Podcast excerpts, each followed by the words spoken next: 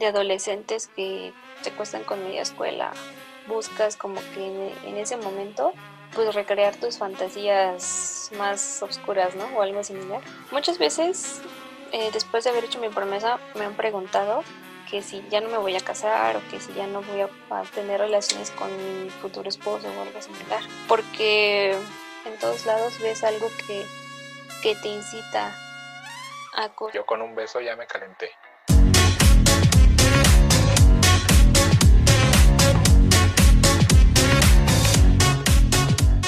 Hola, ¿qué tal? ¿Cómo están? Yo soy Ali y están en un nuevo episodio de este podcast.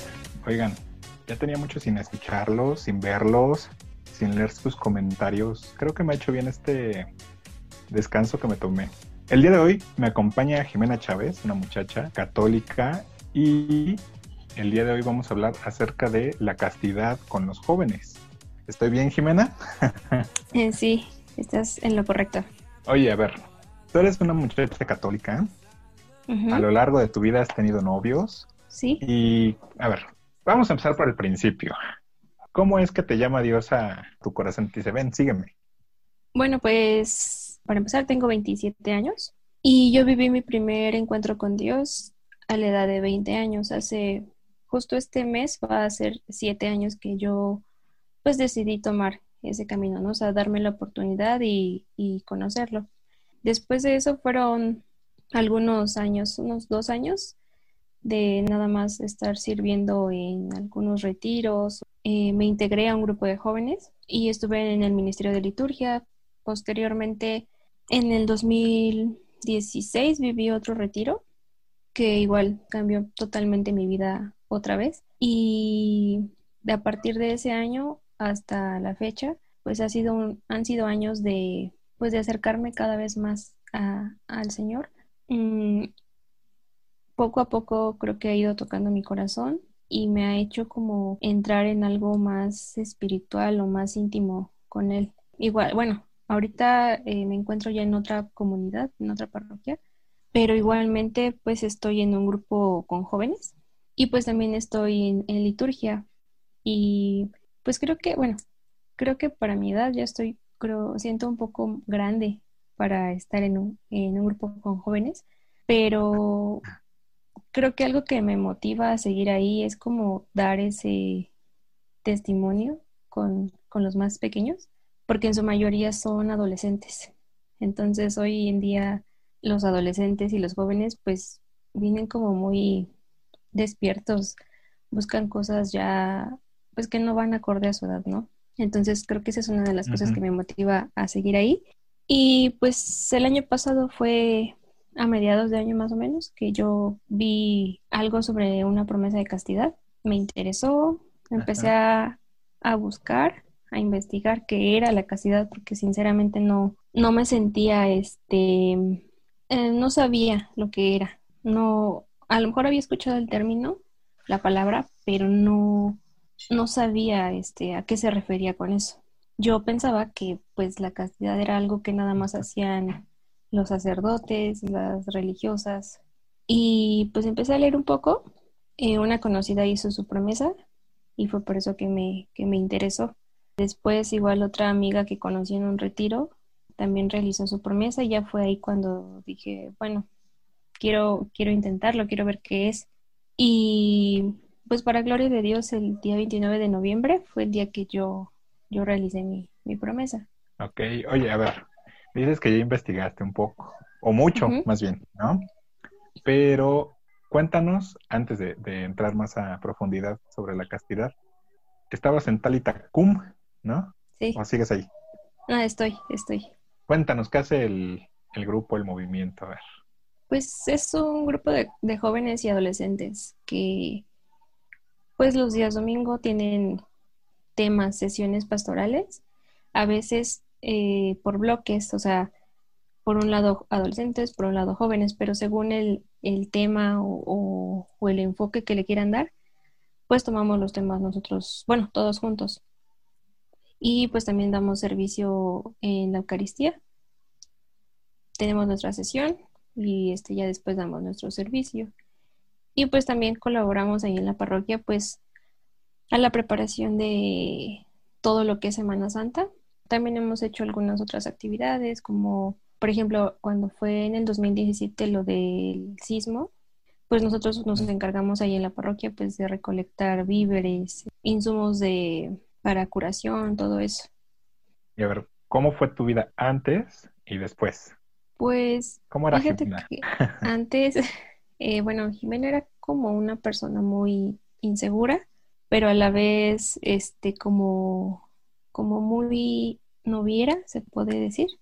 Como que le gustaba, o sea, era insegura, pero a la vez le gustaba mucho llamar la atención, pues de esa forma. Eh, y pues sinceramente a lo largo de estos siete años, sí ha cambiado mucho en el aspecto de la inseguridad y el autoestima, porque pues aunque quería ella como llamar la atención, pues no, no tenía una autoestima como muy, muy firme. Ahora sí, a ver, ¿tú cómo crees que los jóvenes se puedan desenvolver de una manera acorde a su edad? Porque decías que ahorita los jóvenes están buscando cosas que no van con su edad, ¿no? ¿Tú qué has visto? Pues, por ejemplo, yo me acuerdo que, pues cuando yo iba a la secundaria, o sea, ni me maquillaba, ni hacía, ni, ni incluso mi ropa no era como ahora las, las, las jovencitas, ¿no? Que, que ya traen sus ombligueras, que el pantalón muy, muy ajustado, este, mini vestidos, cosas así. Yo recuerdo que pues yo me empecé a como que arreglar más y así, pues después de que cumplí 15 años. Incluso creo que en la prepa pues tampoco yo vestía de esa manera. Y no nada más yo, sino incluso mis compañeras. No era como que ahora siento que, que todo es como muy exhibicionista. He visto niñas de 12 años, 13, que ya traen este el cabello pintado, que la perforación en la nariz, que ya tienen novio y que incluso que toman. Y pues jóvenes y señoritas y jovencitos que también, o sea, hacen cosas que pues no, no van, ¿no? Con su edad. Y bueno, creo que eso tiene mucho que ver con lo que consumen de material audiovisual, ¿no? tanto YouTube como, bueno, antes era la televisión para nosotros, ¿no? Ahora ya está YouTube y hay infinidad de canales, infinidad de, personas que ya suben contenido que no es apto para niños. Precisamente por eso se, se reguló la norma en YouTube, ¿no? De que no pueda haber contenido explícito para niños, ¿no? ¿Tú crees que esa regulación, pues en verdad ayude? Porque al final de cuentas los niños en redes sociales mienten para tener una red social, ¿no? Exacto, sí, sí. Pues realmente no creo que ayude, porque más bien yo creo que aquí lo, lo importante sería que los papás tuvieran como ese control sobre, sobre los hijos, ¿no? Porque hoy en día, pues desde qué edad ya les, ya les compran que el celular, que les dan la tablet, que los ponen a ver videos. O sea, y realmente yo creo que los niños en los primeros años pues tienen, tienen que tener como que otro tipo de educación. O sea, como que prestarles más atención, enseñarles pues qué cosas son buenas para ellos, qué cosas qué cosas no. Porque muchas veces creo que, mm, no sé, los papás trabajan y lo, lo que hacen es dejarles el celular o, o, los videojuegos para que puedan este, estar tranquilos mientras ellos hacen sus cosas. Y pues realmente lo que ellos necesitan pues es la atención de los papás. Y muchas veces siento que de ahí se deriva el que los, los jóvenes hagan o busquen otras cosas. Pero es como una cadenita, ¿no? O sea, creo que también hay papás muy jóvenes, bueno, papás y mamás, muy jóvenes, ¿no? A los 18 años, 19 ya son papás, pero también ellos son hijos de papás que pues a lo mejor los tuvieron igual de jóvenes, ¿no? Antes se decía, es que Dios, este, ¿cómo, decían? Eh, cuando te, te toca, si era así. A ver. Bueno, pero me mm. entiendes la idea, ¿no? Sí. este, pues yo creo que es madurez en todos los sentidos, física, mental, espiritual, sentimental. Ayer, bueno, Ayer y durante estos días he estado viendo algunos tweets de personas que también han hecho promesas y dicen, ¿no? Que si tu noviazgo no aspira al matrimonio, entonces pues no, estás como perdiendo ese tiempo, ¿no? Entonces, primero creo que tienes que buscar una persona que te guste en todos los sentidos, que la aceptes en todos los sentidos y ya de ahí pues realmente visualizarte con esa persona como para casarte y después formar una familia, pero pues simplemente desde el hecho que tú te casas o que, que decides este, llegar al matrimonio con alguien, el fin es ese, procrear. Entonces, creo que una persona está lista cuando, primeramente, que sienta amor por sí misma. Después, que, que ame pues a, todas las personas que están a su alrededor, ¿no? Sus papás, sus hermanos, sus amigos. Y ya que encontraste pues a una persona que te gusta, con la que te gusta compartir cosas y que obviamente no te restrinja ciertas cosas que a ti te gustan, pues bueno, ya que completaste todo eso, pues esa persona creo que es la indicada. Y obviamente pues también creo que es importante pues consultar eso con Dios, ¿no? Y bueno, ya que, que lo consultaste y, que de alguna manera Él te dio, te dio la respuesta de que ya, pues es como que dar ese paso, ¿no? Pero pues yo creo que siempre, bueno, en todo momento pues cuidar lo que es la castidad, la abstinencia y ese tipo de cosas. Entonces, yo, bueno, yo creo que una persona ya que está en, en, en el matrimonio, bueno, ya que se casó con una persona que, que ama, pues en ese momento ya pueden estar listos para, para hacer paso o mamás. Acabas de tocar, creo que el punto fundamental de todo esto, ¿no? El amor. Pero, ¿qué es el amor, no? A lo mejor tú y yo podemos llegar a comprender qué es y de dónde viene el amor, ¿no? Y eso más o menos porque también hemos crecido en, en, un, en una sociedad que te vende un amor romantizado, ese de Hollywood, en donde es como muy empalagoso. No digo que sea mal estar de empalagoso, ¿no? Pero las películas casi siempre terminan con el y, y, fueron felices para siempre, ¿no? Creo que la única que he visto que, que no termina así es la de Shrek, que dice vivieron feos por siempre. Pero bueno, hay jóvenes que no saben, bueno, eh, tienen la concepción de lo que es Dios, ¿no? O sea, saben que hay un Dios, pero no lo conocen. ¿Cómo poder acercar o enseñarles lo que verdaderamente es el amor y no esa idea romantizada de Hollywood? Pues que para empezar, bueno, el amor creo que tiene diferentes, este, diferentes puntos, porque, pues como decía, existe el amor propio el amor a tus padres, el amor a tus hermanos, a tus amigos, a la gente que te rodea, el amor de pareja y el amor a Dios. Pero pues también en el caso del, bueno, creo que en todos estos aspectos el amor es este es una decisión, no un sentimiento.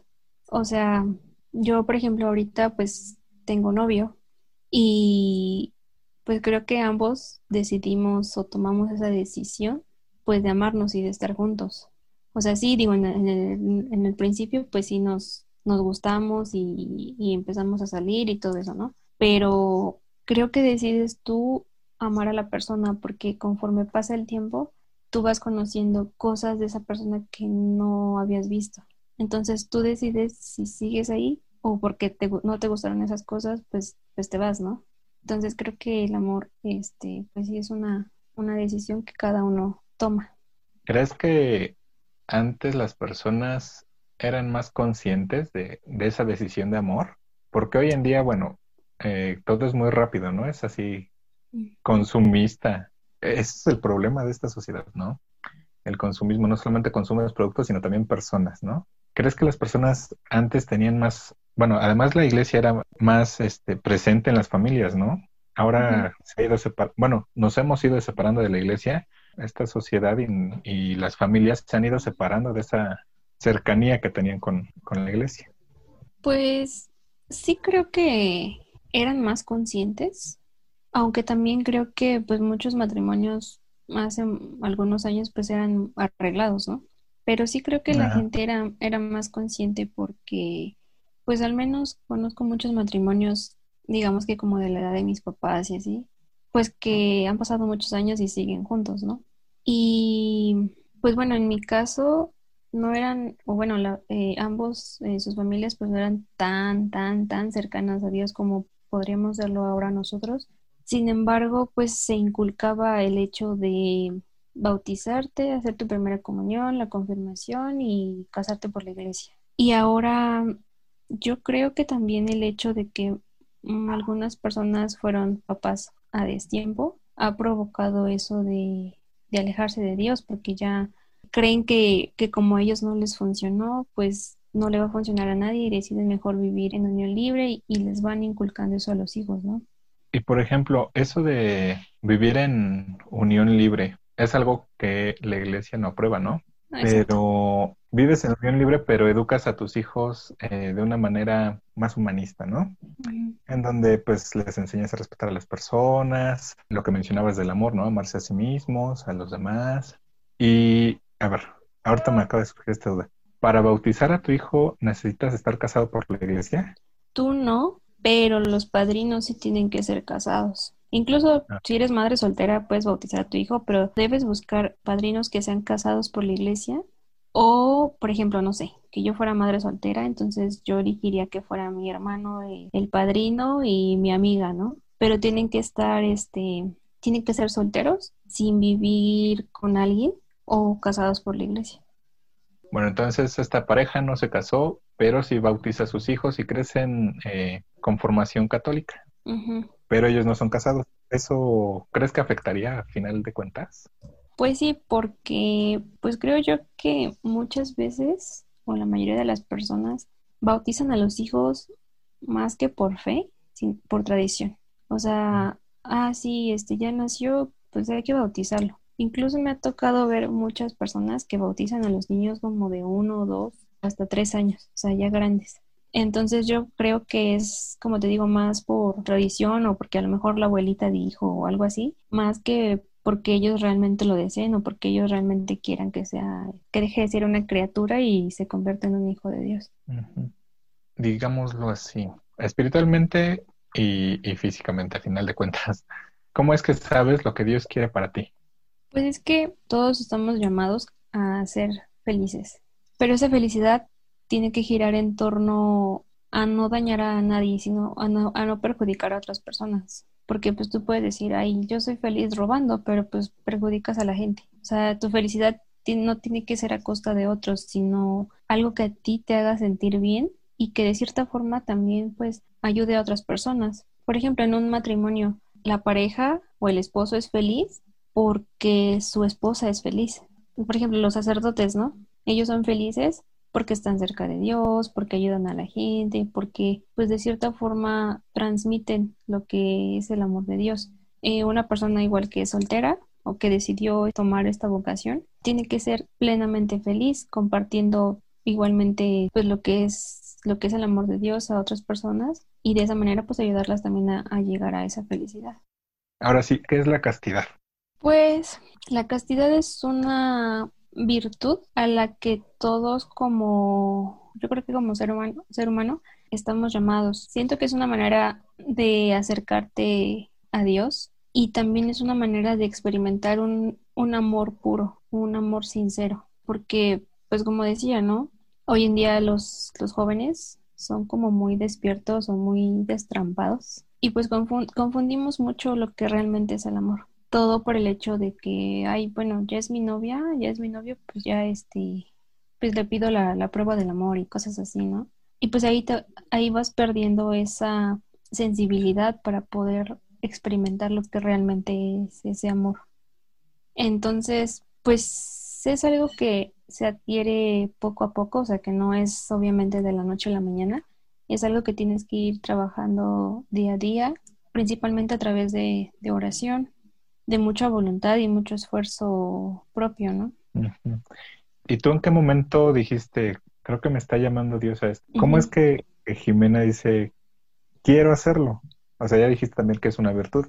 Pues bueno, como te comentaba, en junio yo vi que una chica que yo sigo en Instagram hizo su promesa. Yo pues la empecé, como que empecé a buscar qué era todo eso, ¿no? Eh, después me parece que fue cuando beatificaron a este joven Carlo Acutis.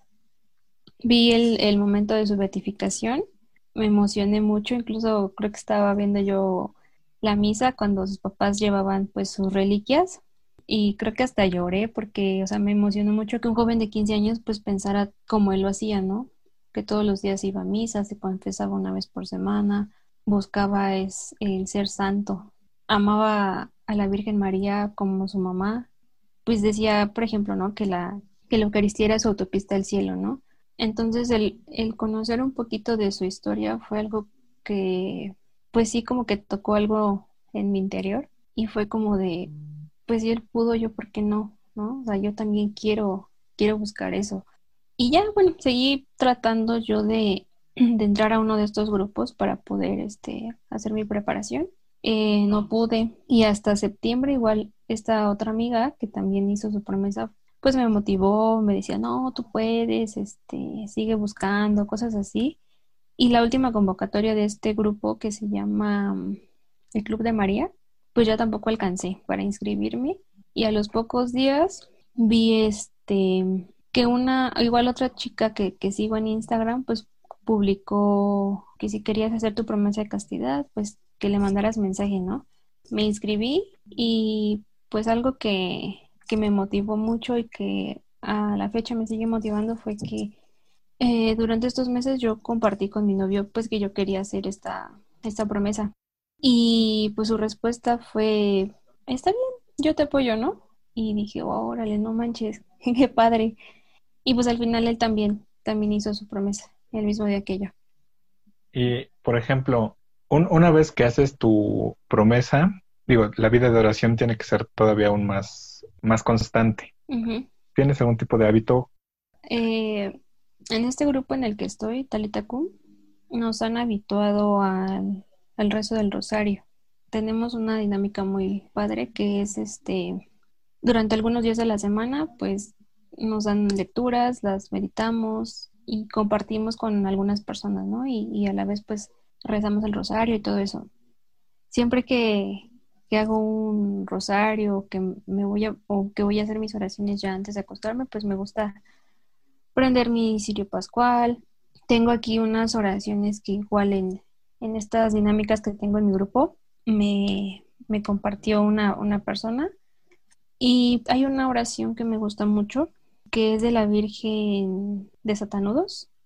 Me parece que ella es muy venerada en Argentina esa oración me gusta mucho y también hago mucho una que es de, de San Agustín, que creo que es este mi santo favorito. ¿Sí? Sí. ¿Qué te llama la atención de su vida? Pues era un joven que literalmente vivía la vida loca, ¿no? O sea, vivía con una mujer con la que no se podía casar, tenía un hijo y después, después de mucha oración de, de su mamá, de Santa Mónica, pues él llegó a convertirse, ¿no? O sea, él era una persona que atacaba mucho a la iglesia. Se convirtió, fue sacerdote y llegó a, ser obispo. Entonces, pues creo que la manera en la que él era antes de Dios y después de Dios, creo que es lo que más me gusta. O sea, como de un extremo llegó a ser algo totalmente diferente a lo que venía haciendo. Muchos de los de nuestros queridos amigos y amigas que nos escuchan saben que yo quería ser sacerdote hace muchos años. ¿Tú crees que, bueno, porque muchas veces las personas piensan que ya porque tienes una promesa de castidad, pues ya vas a ser religiosa o vas a ser sacerdote. Y ya lo hemos dicho, ¿no? No, no es algo a lo que únicamente ellos estén llamando, sino todos estamos llamados a eso. Pero ¿crees que a través de la castidad el Señor te pueda estar llamando siempre a una vida consagrada religiosa? No, no porque pues incluso la castidad se vive en el matrimonio, no nada más, este, por ejemplo, yo ahorita que, que estoy soltera, ¿no? Muchas veces, eh, después de haber hecho mi promesa, me han preguntado que si ya no me voy a casar o que si ya no voy a, tener relaciones con mi futuro esposo o algo similar. Pero no, más bien esto de la castidad, como te decía, es algo que te ayuda a experimentar el amor, el amor puro y a mantener una relación de respeto para con tu pareja, porque pues igual en las, en las pláticas que, que, habíamos tenido o en algunos videos que vi, pues te dicen, ¿no? Que muchas veces tú como joven buscas como que en, ese momento pues recrear tus fantasías más oscuras, ¿no? O algo similar. Pero no, o sea, realmente es, eh, la castidad te ayuda a, pues realmente a valorar, a respetar y amar a la persona con la que estás. Ok, y ahí te va, porque esto es parte del siguiente podcast que tenemos preparado. ¿Cuál es tu opinión acerca de las relaciones abiertas, el poliamor, los amigos con derechos? Ay, pues no, no, no, yo definitivamente no, no apoyo nada de eso. No porque en un principio Dios creó al hombre y a la mujer para que estuvieran juntos para que procrearan. ellos nada más y pues en ningún momento, en ninguna parte de la Biblia ves que Adán y Eva estuvieron con alguien más aparte de, de ellos juntos, ¿no? Ni José y María estuvieron con otra persona, o sea, incluso ellos se mantuvieron castos. San José es el, el padre de la castidad, ¿no? María también, aparte de permanecer virgen, pues permaneció casta, porque, pues sí, José es el papá de Jesús, pero en ningún momento, pues, pues de cierta forma estuvieron juntos ellos. Entonces, pues no, definitivamente no, no, yo no apoyaría ese tipo de cosas porque siento que el estar con una persona, con otra y con otra, en primera, pues tú vas perdiendo como esa dignidad que en un principio Dios, Dios te dio. Vas perdiendo esa sensibilidad porque creo que es como si fuera una droga. Porque lo poquito que, que tomabas antes, pues ya no te satisface y tienes que ir por más y más y más hasta el momento en que ya nada te sacia. Y una persona que simplemente haya tenido relaciones antes, ¿no? ¿También podrían hacer una promesa? Sí, pero pues es un proceso en el que ellas realmente se sientan arrepentidas, pues de haber vivido todo lo que, lo que hicieron años atrás, ¿no? En ellos creo que es un trabajo muy de mucha fuerza de voluntad y pues sí de mucha, de mucha oración, mantenerse, no sé, de, de leer la palabra, ir a, a la Eucaristía, la oración, o sea, y alejarse sobre todo de las de lo que a ellos les provoque pues tentación, ¿no? Mantener distancia, ¿no? Es como el coronavirus, mantener tu sana distancia para no volver a caer, ¿no? Muchas personas a lo mejor se llegarán a preguntar, ok, este, ¿qué música escuchas tú o las personas eh, que, que tienen más presente a Dios en su vida? beben, salen a fiestas. ¿Qué hacen ustedes para divertirse? Estoy diciendo comillas, ¿por qué? sí. Pues eh, de música, por lo regular, eh, incluso cuando estoy trabajando, escucho alabanzas o cosas así y ya después pues escucho, me gusta el rock, el pop. Eh, definitivamente después de esto y hace ya algunos meses dejé de escuchar reggaetón lo borré completamente de mis, de mis listas de reproducción. Y pues, ¿Cuál era tu canción favorita de reggaetón? Ah, está difícil. había una de, hay una creo de J, Balvin que se llama Bonita. Esa me gustaba mucho. Pero pues sí, ya, o sea, empecé a darme cuenta pues que ese tipo de cosas, no sé, siento que inconscientemente te dejan un mensaje que tu mente lo, lo tiene guardado, ¿no? Para sacarlo en el peor momento. Y pues, mm, pues sí salgo a fiestas.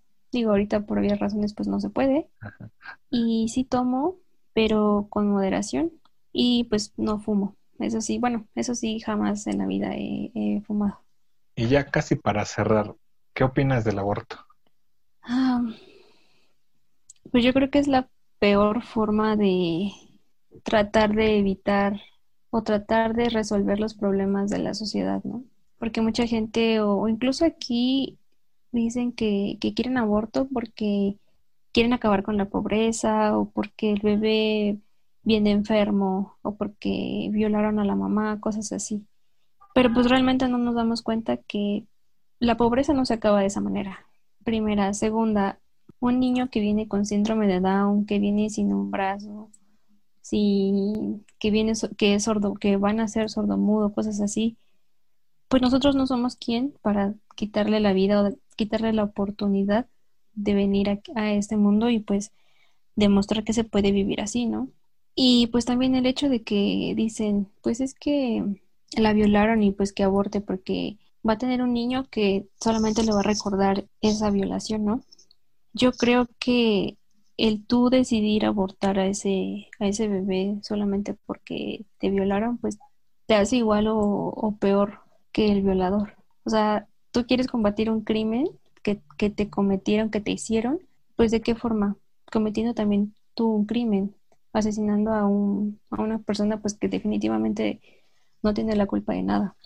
Y pues también creo que muchas cosas que los pro aborto dicen es que hay muchos niños en, eh, en orfanatos o en la calle, cosas así. Pero, pues sinceramente creo que es muy complicado que tú puedas adoptar a un niño. O sea, te ponen trabas por donde sea. Y si, bueno, yo en mi caso, pues sí, este, sí quisiera tener un hijo propio y adoptar un, un niño, una niña, un bebé o, algo. Pero bueno, siento yo que de esa manera pues podría eh, poner mi granito de, de, arena con esa, con el movimiento pro vida, ¿no? Que no nada más es, ya defendí tu vida en el vientre de tu madre y pues ya hay que se hagan bolas.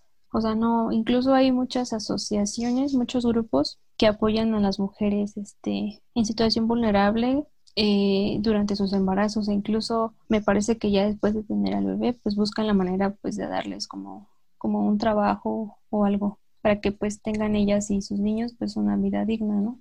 Como comentario, eh, me parece, no sé en qué país estaban haciendo como un, en sus manifestaciones diciendo este católicas por el derecho a decidir, cosas así.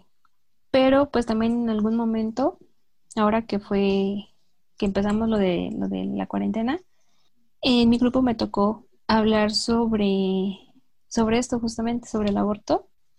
El tema se llamaba ni una menos ni la que está en el vientre. Y pues yo hacía mucho énfasis ya casi al final en que tú que te practicaste un aborto, el médico que lo realizó, la enfermera que asistió, la persona que trabaja en la clínica, este, quien te lo sugirió, e incluso quienes, quienes no te detuvieron, están cayendo pues en un pecado grave, ¿no?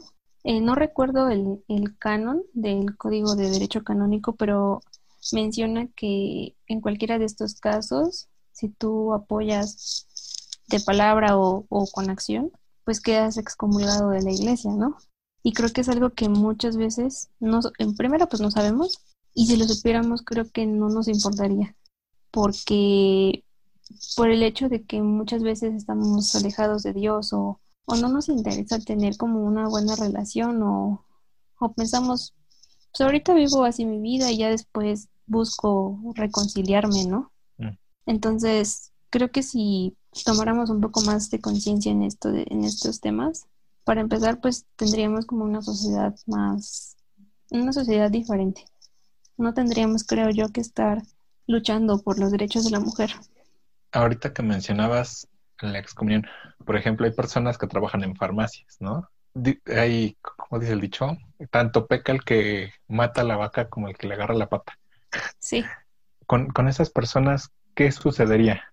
¿Tienes, ¿Tienes alguna idea? Pues es que creo que el hecho de, vender en esa farmacia el medicamento este que, que, tanto promueven, pues siento que también le están haciendo daño a, la, a las personas, porque pues en la farmacia tú que encuentras medicamentos pues para sanarte, para quitarte alguna enfermedad o algo así. Y pues si, sinceramente, pues un bebé, un embarazo no es una enfermedad. Entonces que vendan ese tipo de medicamentos no ayuda a tu salud. Entonces, yo, bueno, no, no estoy segura, pero yo pensaría que pues también eh, está mal o, ellos también podrían caer en este tipo de cosas. Bueno, ya para cerrar, ¿te gustaría compartir alguna cita bíblica, alguna reflexión que tengas acerca de em, todo esto? Pues bueno, alguna cita bíblica no, no tengo alguna ahorita este, que venga hacia mi mente. Pero, favorita? mi favorita es este Primera de Corintios 13. La caridad. 13, 4, que, que es la que habla sobre el amor. Ya lo mencionaba antes. Para mí, el amor creo que es lo más importante en la vida. Cualquier tipo de amor de los que, de los que mencioné, porque pues nosotros fuimos creados principalmente por amor y por aquel que, que es amor. Entonces, pues yo quisiera nada más como pues decirle a todas las personas que están escuchando pues que la castidad no es algo que solo sea para unos cuantos, que la castidad es un paso más para en algún momento estar cerca de Dios, llegar a la santidad y pues si es un camino difícil, si es algo que a lo mejor si tú decides tomar ese camino pues te vas a encontrar un montón de piedras y un montón de baches para pues para fastidiarte la vida, ¿no? Para pensar, este, ¿por qué, ¿por qué hice esto? Si me está yendo como en feria, mejor no lo hubiera hecho o mejor lo dejo, ¿no? Mm. Pero creo yo que, pues es algo que realmente vale la pena. Eh, es muy común ahora ver a muchas chicas compartiendo memes y diciendo que su crush no las pela, que, que su propósito de este año es este que su crush le haga caso, cosas así. O sea, realmente creo yo que no necesitas que una persona voltee a verte o que te diga cosas, no sé, maravillosas. Si tú realmente no, no sientes ese amor por ti misma, si realmente no, no te quieres, no te amas y no te aceptas como, como eres. Y pues no podemos buscar el encontrar un amor perfecto, el amor perfecto pues obviamente no existe, solamente es el de Dios. Y pues primero hay que ir paso a paso, no llega de la noche a la mañana la persona indicada para ti. Y pues siempre también hay que preguntarle a Dios cuál es tu vocación. Debemos someternos a mucha oración y mucha a una intimidad muy profunda con Dios pues para descubrir realmente qué es lo que Él quiere para nosotros, ¿no? Y si tú, joven o adolescente, em, quieres vivir lo que es la castidad, yo solo puedo decirte que no tengas miedo, que obviamente iban a venir muchas complicaciones, muchos problemas, pero pues al final es algo que te va a ayudar y pues al final también creo que va a ayudar a las personas que estén pues a tu alrededor para darse cuenta que la castidad no es algo aburrido o algo que te haga como el bicho raro, ¿no? Ahorita que mencionabas de los memes, apenas vi uno que decía el pavo se calienta en seis horas y yo con un beso ya me calenté. ¿Cómo afrontan ese tipo de situaciones? Ah, pues es que, bueno, cada persona es diferente, pero pues algo importante es que tú trates como de controlar tus impulsos, ¿no? Y pues obviamente no esperar que, o sea, que si te da un beso ya, este, no sé, o sea, el punto es que tienes que controlar tus impulsos, tener fuerza de voluntad y pues sí, mantenerte mucho en oración pues para que el Señor no te, no te permita salirte del corral, ¿no? Pues muchas gracias, Jimé, por este tiempo que nos permitiste compartir acerca de estos temas muy interesantes, muy profundos, a final de cuentas, porque es algo que afecta directamente a la sociedad. No, muchas gracias a ti por, por la invitación. ¿Quieres darnos tus redes sociales? Sí, bueno, pueden buscarme, encontrarme en Instagram como Mena doble guion bajo CHM o Jimena Chávez igual. es igual. Vayan a seguirme en Instagram también, ali-tvl.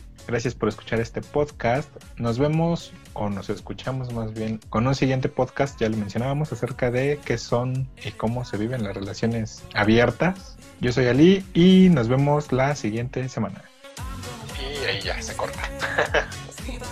¿Cómo te sentiste, Jimena? Este, bien, algo nerviosa, nunca había hecho esto.